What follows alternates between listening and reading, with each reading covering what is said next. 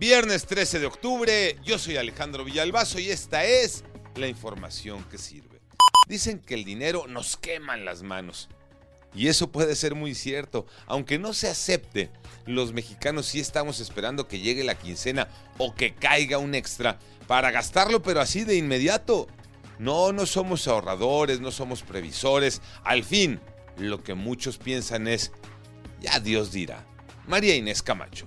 En nuestro país, si bien es cierto que los salarios son bajos y que a muchos no les permite ahorrar, también es cierto que predomina una falta de cultura de responsabilidad social, de guardar dinero para garantizar una mejor calidad de vida.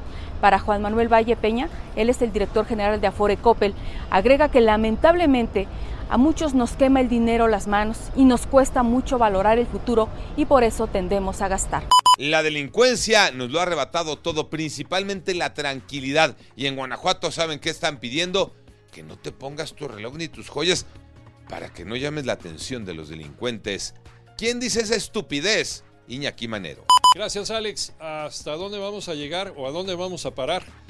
Y se los pregunto porque en León, Guanajuato, los empresarios hicieron un llamado a sus clientes.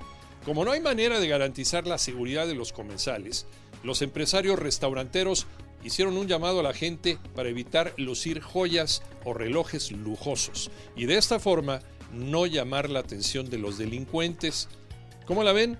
¿Esto es la muestra del Estado fallido o qué es? Es decir, los mexicanos a merced de los criminales. Oigan, y los gobiernos y los políticos y las autoridades que nos prometieron seguridad, como siempre, ellos utilizan la política del avestruz. Que a Cristiano Ronaldo lo acusan de adulterio y le podrían dar 99 latigazos, Tocayo Cervantes. Así es, Tocayo. Por increíble que parezca, esta noticia le ha dado la vuelta al mundo. Cristiano Ronaldo, el comandante El Bicho, ha sido condenado a 99 latigazos. Esto por abrazar a una mujer soltera, que es prácticamente calificado como adulterio en Irán. Esto fue por abrazar a una mujer, darle un beso y sobre todo regalarle una playera ahora que visitó Irán en su partido de la Liga de Campeones Asiática.